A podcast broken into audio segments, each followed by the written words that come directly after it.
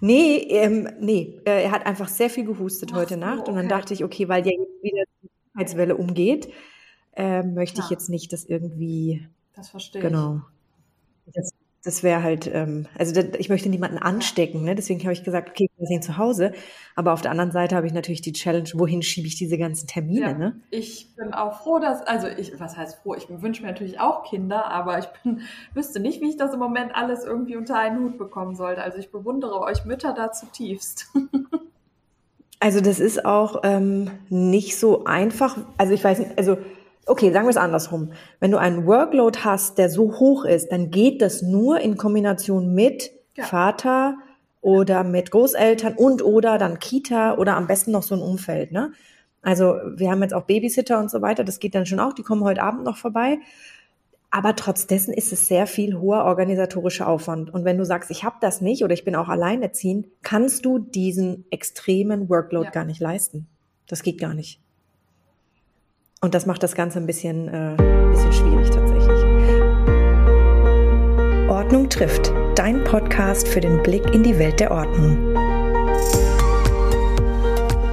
Okay, sehr gut. Dann würde ich sagen, ähm, ich begrüße mal alle mit herzlich willkommen zu Folge 44 von Ordnung trifft. Heute zu Gast Kati und natürlich wieder mit mir Verena. Und du, liebe Kati, bist oder du hast bis vor kurzem als Krankenpflegerin gearbeitet. Und das ist natürlich auch ein Beruf, der sehr, sehr viel mit Ordnung zu tun hat, aus verschiedenen Perspektiven. Und da wäre natürlich sehr interessant von dir zu hören, okay, wo genau, als du bist ordnungsliebender Mensch, ähm, kannst du dich ausleben in diesem Beruf und wo kommst du dann auch an deine Grenzen? Wir haben es im Vorgespräch schon besprochen, dass du natürlich im Team arbeitest und nicht alleine deiner Ordnungsliebe bei der Arbeit nachgehen kannst. Genau. Aber erzähl doch mal kurz, wer du bist und äh, genau, was du jetzt auch dann machst. Ja, vielen Dank für die einleitenden Worte und vielen, vielen Dank für die Einladung. Ich habe mich riesig gefreut. Ja, ich bin Kathi, ich bin 28 Jahre alt und wohne im schönen Bonn. Ich bin gelernte Gesundheits- und Krankenpflegerin und habe bis Ende letzten Jahres in einer Fachklinik für Neurologie und Psychiatrie gearbeitet und da speziell auf einer neurologischen Station. Und unser Schwerpunkt waren Mhm. ähm, Patienten nach Schlaganfall, die zu uns zur Frühreha gekommen sind, bevor sie in die weiterführende Reha gegangen sind. Genau, Mhm. und dort habe ich seit meiner Ausbildung gearbeitet und ähm, bin jetzt seit Anfang des Jahres habe ich mich auch selbstständig gemacht und begleite Frauen Mhm. auch als Coach auf dem Weg aus der Essstörung hin zu intuitivem Sport und Ernährungsverhalten. Oh, wow, das ist natürlich ein, so ein Genau, Schritt, ne? Okay, okay, da kommen wir gleich nochmal zu, aber jetzt würde ich gerne tatsächlich ähm, einmal mit dir, also vielleicht kannst du noch mal äh, kurz erzählen, äh, wie du überhaupt jetzt in den Podcast gekommen bist und was Ordnung für dich bedeutet tatsächlich persönlich. Äh, ja, ähm, ich bin in den Podcast gekommen ähm, über meine liebe, ähm, ich sage immer liebevoll Tante. Es ist eigentlich eine etwas kompliziertere Familienbeziehung, aber Okay. Tante und Freundin, die Adina, die ist nämlich selbst ja auch Ordnungscoach und hat sich da auch im letzten Jahr Ja. selbstständig gemacht. Und die hatte den Kontakt zu dir hergestellt, ähm, weil ihr euch Mhm. ja auch äh, kennt und schon connected habt. Und äh, ja, die hat mir halt von deiner neuen Staffel erzählt im Podcast, dass du da Leute aus unterschiedlichen Berufsgruppen suchst, um eben mit denen über das Thema Ordnung zu sprechen. Und Und du hast dich gleich angesprochen gefühlt. ja, genau. Ich habe mich gleich angesprochen. Echt? Okay, sehr cool. Genau. Weil du selbst eben das, das Thema sehr magst oder warum? Ähm, ja, zum einen das, weil ich das Thema sehr mag. Wie du schon sagst, ich bin auch ein sehr ordnungsliebender Mensch. Und zum anderen, weil ich auch den Ansatz super, super spannend finde, zu Mhm. beleuchten, was für eine wichtige Rolle Ordnung halt eben in den unterschiedlichen Berufsgruppen spielt und was auch unter Umständen Mhm. daran hängen kann. Ja. Bist du in, also warum bist du in den ähm, pflegerischen Bereich gegangen? Initial? Hatte das was mit deinem Sinn für Soziales, für ähm, ja, dass Menschen wieder gesund werden, dass, dass du sie wieder auf den Weg bringst? Das ist ja auch so eine gewisse Ordnung, weil man einfach, ne, man ist krank und dann hast du einfach deinen Weg wieder zurück in, in dein normales Leben. Ist das der Grund gewesen oder warum hast du dich für die Ausbildung entschieden? Äh, ja, tatsächlich schon. Also mit Ordnung habe ich das ähm, damals jetzt nicht unbedingt verbunden, aber wie du das so darstellst, ist das eigentlich auch ähm, eine sehr schöne Vorstellung, ja, da steckt durchaus was Wahres drin. Für mich war es definitiv auch ähm, primär der Grund, ähm, Menschen auf dem Weg aus der Krankheit primär eine Begleitung zu sein. Mhm. Mhm. Okay. Und dann bist du gestartet. Und dann hast du mir relativ schnell auch erzählt, bist du auch äh, an deine Grenzen gekommen, wenn es um das Verständnis von dir, wie bestimmte äh, Prozesse auszusehen haben und so weiter, ähm, ja, wie, wie das ausgesehen hat dann in der Praxis und wie du dann damit umgegangen bist. Das fand ich mega interessant, weil am Ende ist es ja echt so, man ist selbst in seiner eigenen Bubble, die total logisch ist und dann trifft man auf andere. Man trifft auf ähm, eben die Patienten, die du betreust, man trifft auf das eigene Team, man trifft auf vielleicht ähm, Ärzte oder äh, ähm, Notfallmediziner oder wie auch immer. Das weiß ja nicht genau, wie der, wie der Job da genau im Detail aussieht, aber was ist dann passiert? Ja, das war schon ähm, ein Aha-Erlebnis oder ein, ähm, da sind zwei mhm. Welten aufeinander geprallt, sage ich mal. Mhm. Weil, wie schon mhm. gesagt, ich bin im privaten oder dann halt eben auch im beruflichen Kontext ein sehr ordnungsliebender Mensch. Ich mag es, wenn mhm. ähm, sowohl Dinge, ähm, Gegenstände eine gewisse Ordnung und Struktur haben, als auch ähm, Arbeitsläufe oder Arbeitsabläufe, mhm. dass die eine gewisse Struktur haben. Und äh, wenn man dann natürlich als sehr strukturierter und auch in gewissen Teilen, das muss ich auch mir eingestehen, äh, perfektionistischer Mensch dann in ein solches mhm. Umfeld kommt, ähm, da wird man natürlich, wie du schon sagst, mit ähm, dem anderen Menschen konfrontiert, mit dem Team konfrontiert und da gehen natürlich die Vorstellungen von Ordnung nicht unbedingt immer miteinander einher. Und dazu kommt natürlich in der mhm. Pflege auch der Zeitfaktor, der eine ganz, ganz große Rolle spielt, weil ähm, ja, das ist auch was, was immer extremer wird, dass einfach ähm, Zeit sowohl für die Patienten oder halt eben auch für Dinge wie eben Ordnung und ein ordentliches Arbeiten ähm, sehr, sehr knapp ist. Mhm. Und da muss man dann natürlich, was mhm. seine eigenen Vorstellungen angeht, von einem sehr ordentlichen Arbeitsplatz oder einem sehr ordentlichen Arbeitsumfeld und Arbeitsablauf, da wird man dann quasi gezwungen, auch gewisse Abstriche zu machen. Ja, aber da, da hätte ich zwei Fragen tatsächlich. Das erste wäre, was wurde dir in der Ausbildung mitgegeben zu diesem Thema? Weil ähm, ich meine, man arbeitet nun mal auch in Teams und ich habe das ähm, im letzten Podcast von Ulf auch mitgenommen, gerade wenn es auch um Notfallsituationen geht, es gibt einfach bestimmte Abfolgen zum Beispiel, die laufen müssen. Die sind einfach, wie sie sind. Und ähm, die müssen trainiert werden. Und da kann ähm, ein unordentlicher Mensch, ähm, ein, ein ordentlicher Mensch ähm, ein persönliches Empfinden haben, wie sie wollen. Die müssen aber einfach laufen, gerade in diesen medizinischen, ähm, in diesen medizinischen Berufen. Was wurde euch denn da in der Ausbildung tatsächlich mitgegeben? Ja, das ist auch ganz, ganz spannend. Also im bei uns gab es ja auch die Theorie und die Praxis in der Ausbildung und in der Theorie wurde uns eigentlich gar nichts dazu mitgegeben. Klar, es wurde gesagt, es gibt, gibt gewisse Abläufe und so und so solltet ihr euren Arbeitsplatz hinterlassen. Ähm, aber wirklich, dass es da irgendwie gar Module oder so in die Richtung zur Ordnung gab, das war nicht der Fall. Was bei uns dann eher immer noch eine größere Rolle gespielt hat, was bei mir aber auch, also in meiner Vorstellung auch so ein bisschen Hand in Hand geht, ist Hygiene. Mhm. Gehört auch genau. dazu, klar. Also da gab es schon Module in der, in der Ausbildung und das auch in der Praxis mhm. dann immer vertieft. Aber ich war selbst als Praxisanleiterin auch auf der Station zuständig eben für die Auszubildenden, um die ja in der Praxis sozusagen an die Hand zu nehmen und sie im mhm. ähm, praktischen Umfeld anzuleiten. Und da ich ja nun mal ein sehr ordnungsliebender Mensch bin, war es für mich auch immer ja. mit das A und O direkt am Anfang eigentlich denen mit mhm. an die Hand mhm. zu geben, wie ein ordentliches Arbeitsumfeld auszusehen hat und wie sie ihre Arbeitsabläufe mhm. am besten mhm. strukturieren, was für Ordnung auf der Station herrschen sollte, weil es ist eben ja unabdingbar eigentlich in dem Beruf, weil wie du schon sagst, es ist es kann halt in Notfallsituationen äh, kann ein unordentliches Arbeitsumfeld ähm, Menschenleben riskieren. Richtig, das ist das, was ich immer sage, gerade in medizinischen Berufen. Ich werde als nächstes mit einem Chirurgen sprechen. Ähm, da kann man einfach, also wer da keine Ordnung in seinem Besteck hält, der verliert halt auch vielleicht mal was in einem Patienten. Also ich meine, das ist tatsächlich ein extrem wichtiger Faktor und ich bin immer wieder ja. irritiert, muss ich gestehen, wie wenig dem Thema beigemessen wird. Vielleicht nennt man das aber auch nicht Ordnung. Also das habe ich auch von Ulf gelernt.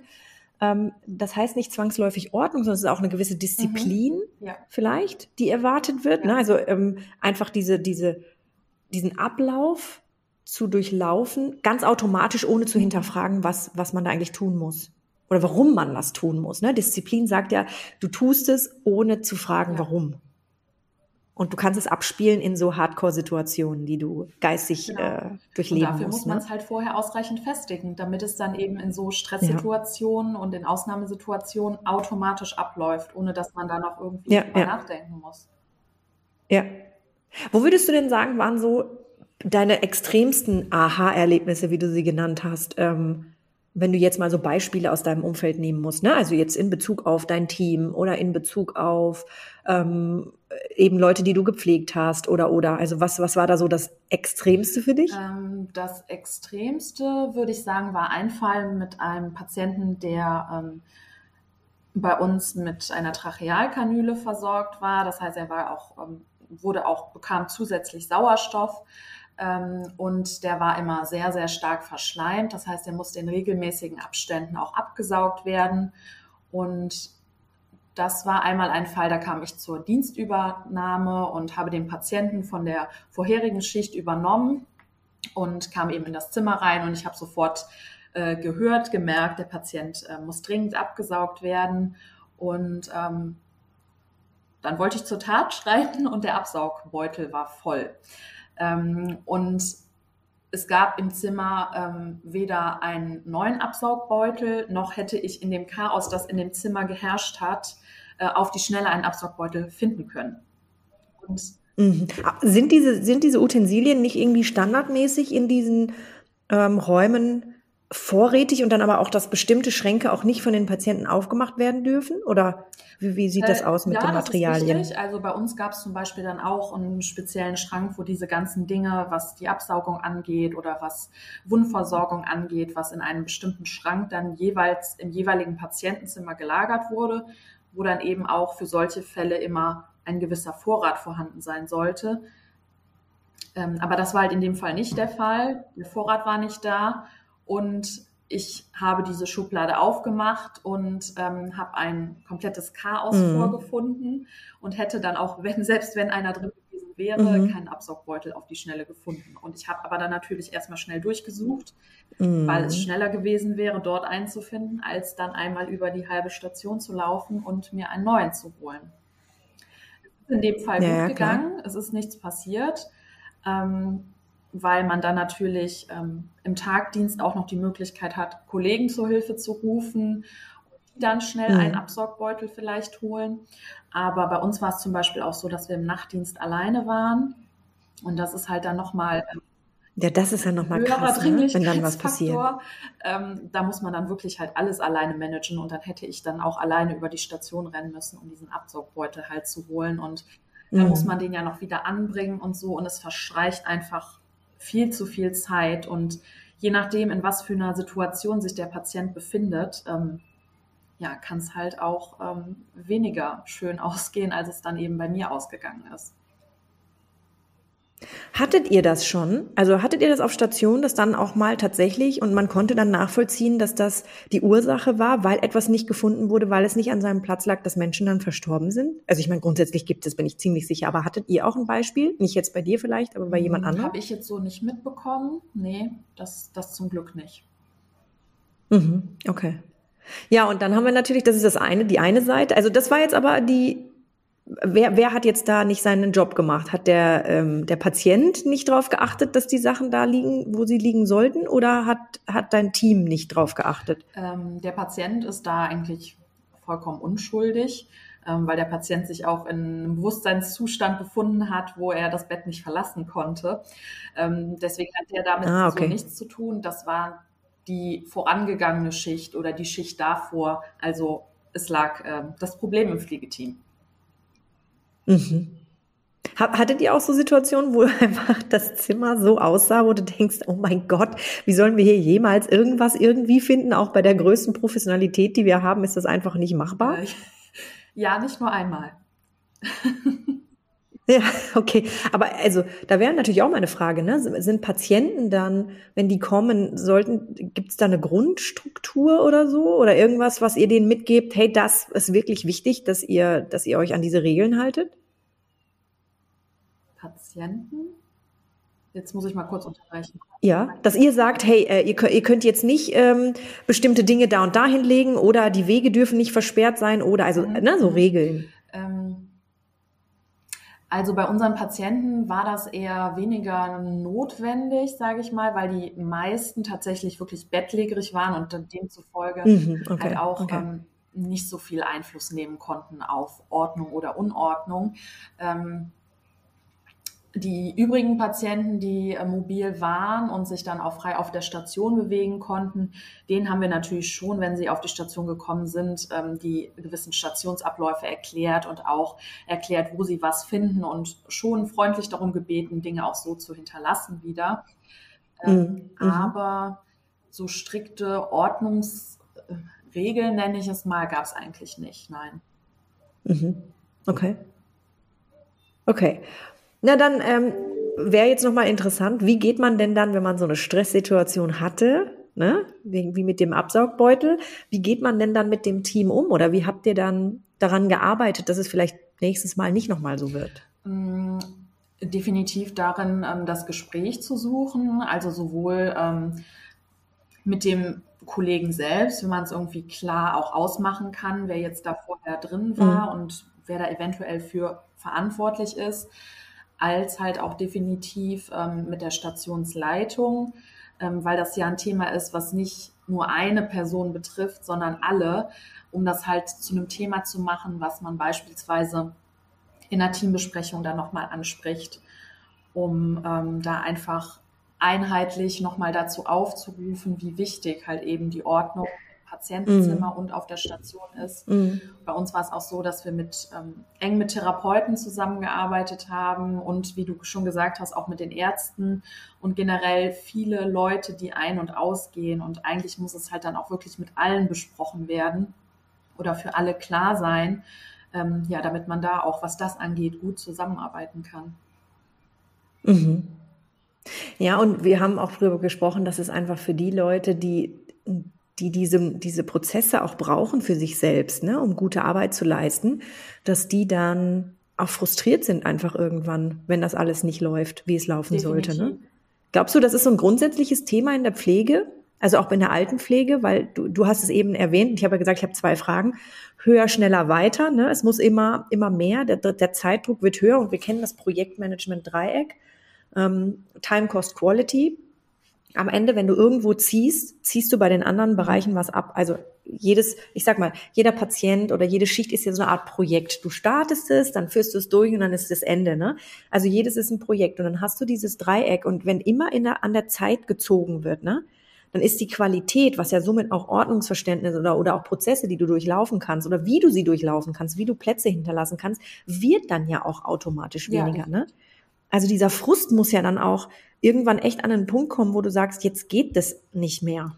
Das kann definitiv sehr frustrierend sein. Ich bringe da ja immer gern das Beispiel mit dem Schichtwechsel, weil wenn ich dann zum Beispiel mhm. ähm, abends aus dem Spätdienst rausgehe und das Zimmer oder die Station auch insgesamt, ähm, wir sind jetzt bisher beim Zimmer geblieben, aber es betrifft natürlich auch die gesamte Station, wenn ich die dann mhm. ähm, ordentlich nach meinen Vorstellungen verlasse und dann ähm, am nächsten Tag wieder zum Spätdienst komme und ähm, in das gleiche Zimmer komme, was ich am Vortag äh, zum, nach dem Spätdienst verlassen habe und dort dann komplette Unordnung vorfinde, einen klebrigen Nachttisch von Sondenkost verklebt und 30 Handtücher und äh, zeitgleich dann eben mm. kein Absaugbeutel. Und wenn das immer und mm. immer wieder vorkommt, dann ist das schon enorm frustrierend, definitiv. Zumal du ja eh schon unter diesem Zeitdruck stehst und dann genau. gleichzeitig auch noch den Scheiß der genau. anderen genau. aufräumen musst, genau. ja. Weil ich kann, also ich muss gestehen, ich habe, wie gesagt, meinen Sohn gerade da und ich habe ja das, auch dieses hohe Verständnis. Äh, übrigens, wenn dann hier im Hintergrund mal ein Gähnen oder ein Yay kommt, dann ist das mein Sohn. Ähm, und wenn der alles durcheinander wirft, das macht mich wirklich ja. wahnsinnig. Ich kann das auch nicht vier Stunden liegen lassen und sagen, ja, ja, später räumen wir das dann einmal auf. Ich kann das nicht. Also das ist wahrscheinlich bei dir genauso, dass wenn du dann zurück in die Schicht kommst, dann kannst du das nicht liegen ist lassen. Auch so, genau. Ne? Das ist dieses, du hast dann diesen, und irgendwann frustriert das so extrem, dass du da auch einfach wütend wirst auf die anderen Leute, was ich total nachvollziehen ja. kann. Und eben, weil man so wenig Zeit hat, generell schon für die Patienten, mhm. wird durch mhm. sowas mhm. die Zeit, die ich eigentlich gerne meinem Patienten schenken würde, halt noch mehr reduziert. Mhm. Und in der Altenpflege ja noch krasser, weil die brauchen ja, also natürlich der Patient ähm, braucht auch Pflege und, und äh, individuelles eins zu eins sicherlich, aber in der Altenpflege ist ja diese Betreuung des Menschen noch mal viel stärker oder sollte viel stärker im Fokus stehen, ne? Und dann hast du natürlich noch weniger Zeit, die ja eh schon viel zu wenig ist. Die Menschen werden ja schon viel zu wenig betreut. Definitiv, ja. Zumal es für Patienten auch super wichtig sein kann, dass die eine gewisse Struktur vorfinden. Gerade auch, ähm, wenn man äh, sich mit ähm, Alzheimer-Erkrankten, Demenzerkrankten beschäftigt, wenn die dann noch in so einem chaotischen Umfeld sind, die brauchen ja eher dann auch mal solche mhm. Strukturen. Mhm, ja, guter Punkt. Und wir wissen ja auch, dass einfach ein, ein, ein Körper, ein Organismus sich besser ähm, erholen kann. Und man sagt ja auch nicht umsonst, wenn Kinder groß werden, äh, da, um sich richtig zu entwickeln, braucht es einfach eine gewisse mhm. Struktur. Ne? Und du musst einfach ähm, bestimmt, auch wenn ich zum Beispiel gerne mal hier und da ähm, ein bisschen anders unterwegs bin, mein Kind braucht das aber, so braucht auch ein Patient, ähm, um gesund zu werden, einfach äh, eine gewisse Ruhe, ähm, eine gewisse Ernährung, äh, eine gewisse Struktur und so weiter. Das, das ist einfach auch statistisch erwiesen, Ganz dass das genau, so ist. Ja. Ne? Wer ist denn verantwortlich für den, für die Sauberkeit und für eben die Ordnung innerhalb einer Station? Ähm, ich würde sagen, da ist jeder Einzelne für verantwortlich. Und wer muss es dann aber auch durchsetzen im Notfall, wenn es nicht eingehalten wird? Ist das die ja. Stationsleitung? Mhm, mhm. Kriegen die dann nochmal extra Schulungen vielleicht? Nee. Also wir werden alle in Hygiene geschult, ähm, mhm. auch die Stationsleitungen, aber ähm, da steht eher wirklich die Hygiene im Vordergrund und weniger die mhm. Und Hygiene, ich, das hatte ich mit meiner äh, Freundin diskutiert. Ich, ich glaube, das war in der Staffel 2, die ist Integrationspädagogin. Und sie hat gesagt, wenn du zum Beispiel Medikamente aufmachst oder einfach nur eine Creme aufmachst ne, für, einen, für einen Patienten, dass du auch draufschreiben musst, wann du es aufgemacht hast. Sonst musst du, das ist die Regel, die komplette Creme einfach wegschmeißen. Ganz genau, weil du ja nicht weißt, wann die aufgemacht genau. wurde. Ne? Das ähm, war bei uns ganz genauso. Ähm, und das ist natürlich auch ja eine enorme Ressourcenverschwendung, eventuell, wenn das halt nicht mhm. so durchgeführt wird. Und es war nicht selten so, dass man dann halt eine Tube vorfindet, ähm, eben mit Bepanthen beispielsweise, und äh, da steht halt nichts drauf und man sieht, die ist gerade erst angebrochen, aber ich darf sie nicht weiterverwenden und dann landet die eben im Müll. Ganz genauso ist das mhm. Problem, ähm, ja, beispielsweise mit Medikamenten, wenn man Tropfen hat, da muss auch ähm, das Anbruchdatum draufstehen, weil man die auch meistens dann nur je nach Medikation einen Monat oder dergleichen verwenden darf und da muss das Datum drauf. Und deswegen ist es mhm. auch so ein großes Problem, wenn man Zimmer zu vollpackt mit Materialien, mhm. ähm, auch zum Thema Ressourcenverschwendung, weil wenn die Patienten entlassen werden, dann muss ich gewisse Dinge entsorgen. Ach so, musst du die entsorgen, auch wenn sie nicht angefasst auch wenn sie nicht wurden. angefasst wurden. Es sei denn, sie sind wirklich steril ah. verpackt oder es sei denn, man kann sie abwischen mit einem Flächendesinfektionsmittel, mhm. dann ist das in Ordnung.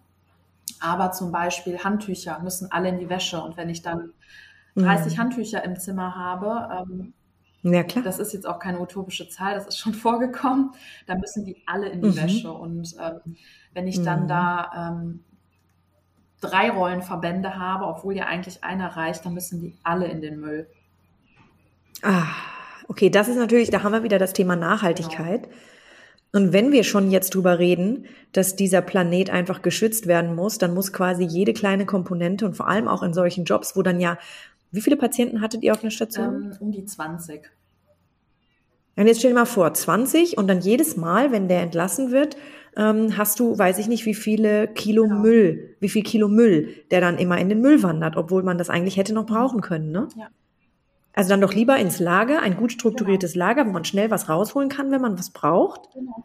Und dann können bestimmte Prozesse auch easy laufen und die Ressourcenverschwendung wird auf ein Minimum gehalten. Genau.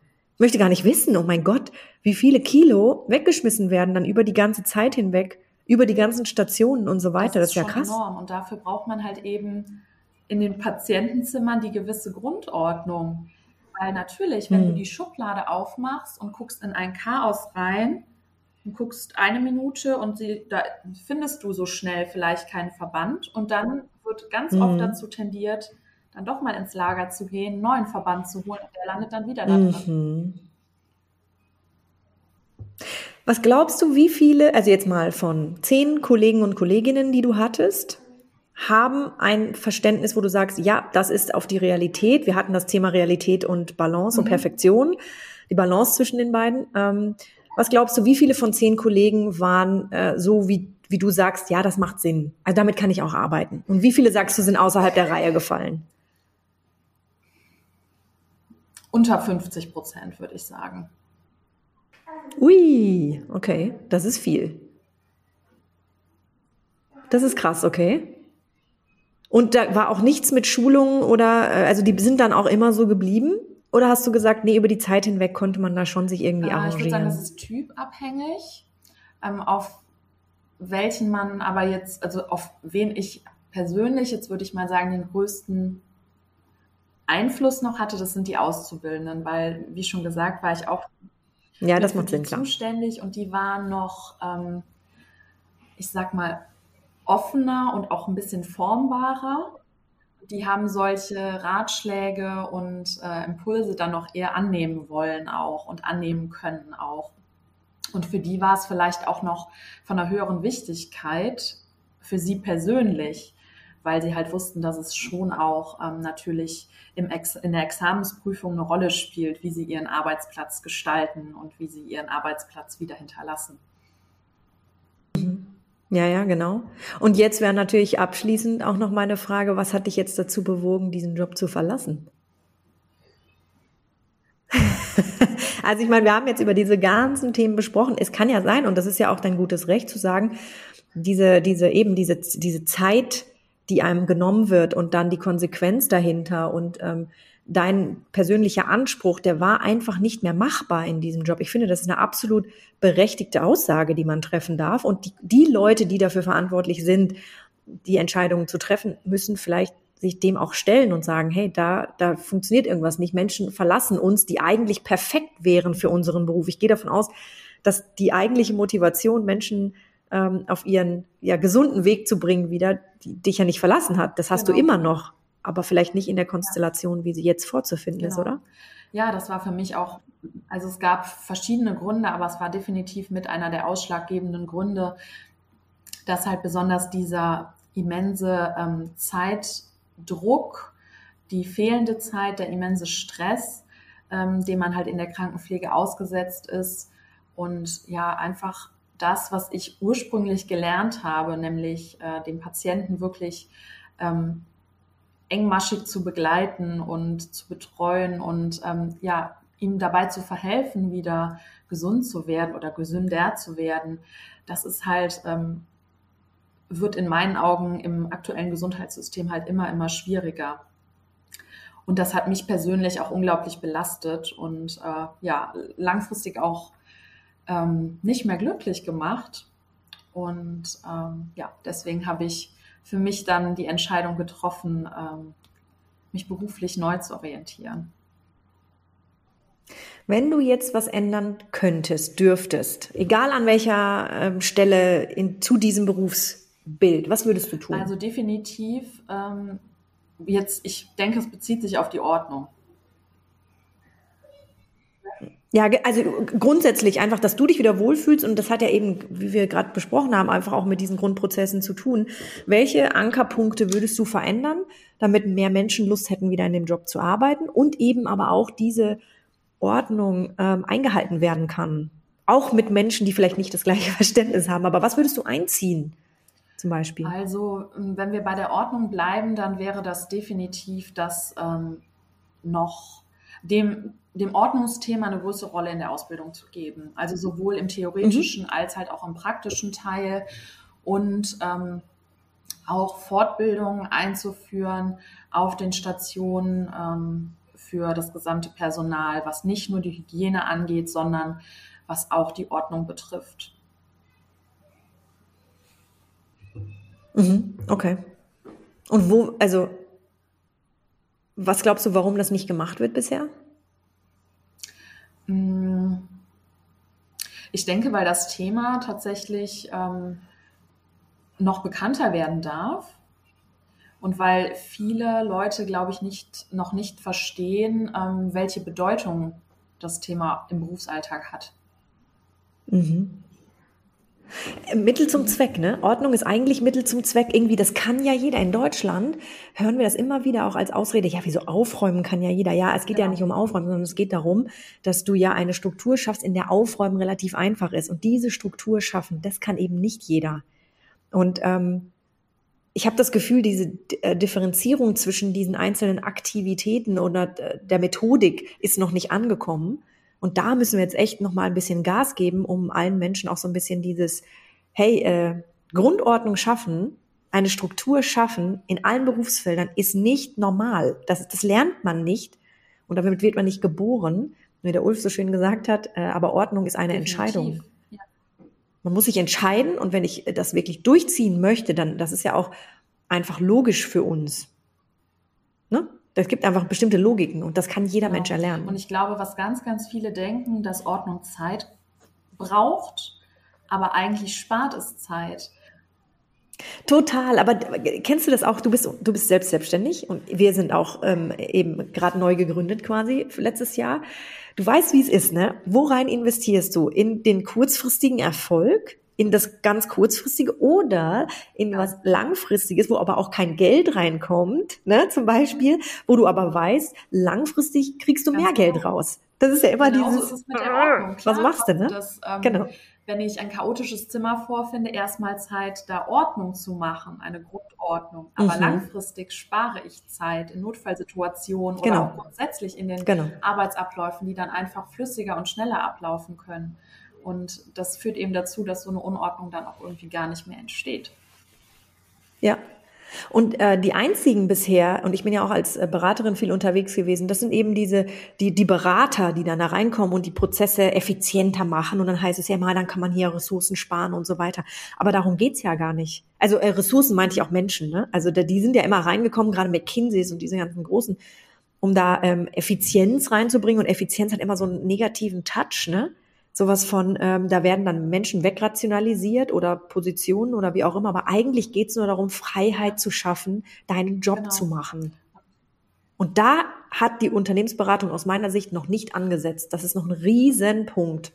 Oder war, hast du jemals einen Berater erlebt, der bei euch war und Nein. zu diesem Thema was gemacht hat? Eben, also das wäre doch auch mal interessant, oder? Also vielleicht müsste ich da ja, mal ein bisschen recherchieren. Vielleicht gibt's da ja was. Also was ich ja weiß, ist, dass es auch so, so Prozessabläufe gibt, ne, wie die Patienten von A nach B kommen, wo was gelagert werden müsste in Theorie, aber dass jemand dann auch in der Praxis nochmal guckt, was wirklich effizient ist und was, was, ähm, was schafft, das sollte im Fokus stehen. Was schafft dem Mitarbeiter die Freiheit, seinen Job so gut wie möglich zu machen? Das ist es, glaube ich, eigentlich, ne? Dann sage ich doch ähm, herzlichen Dank. Es war ähm, wieder mal total super. Und ich habe auch da, also ich muss ja gestehen, ne, mit jedem einzelnen Podcast verbinde ich so ein bisschen die, die Punkte zueinander. Also das finde ich super spannend. Vielen, vielen Dank für deinen vielen, Einblick. Dank, und äh, ja, sehr gerne. Und äh, ich bin sehr gespannt auf das Feedback, was wir zum Podcast bekommen. Ja, ich freue mich auch drauf. Das war's auch schon für heute. Danke, dass du dabei warst. Wir freuen uns auf die nächste geordnete Runde mit dir. Happy Days, deine Verena.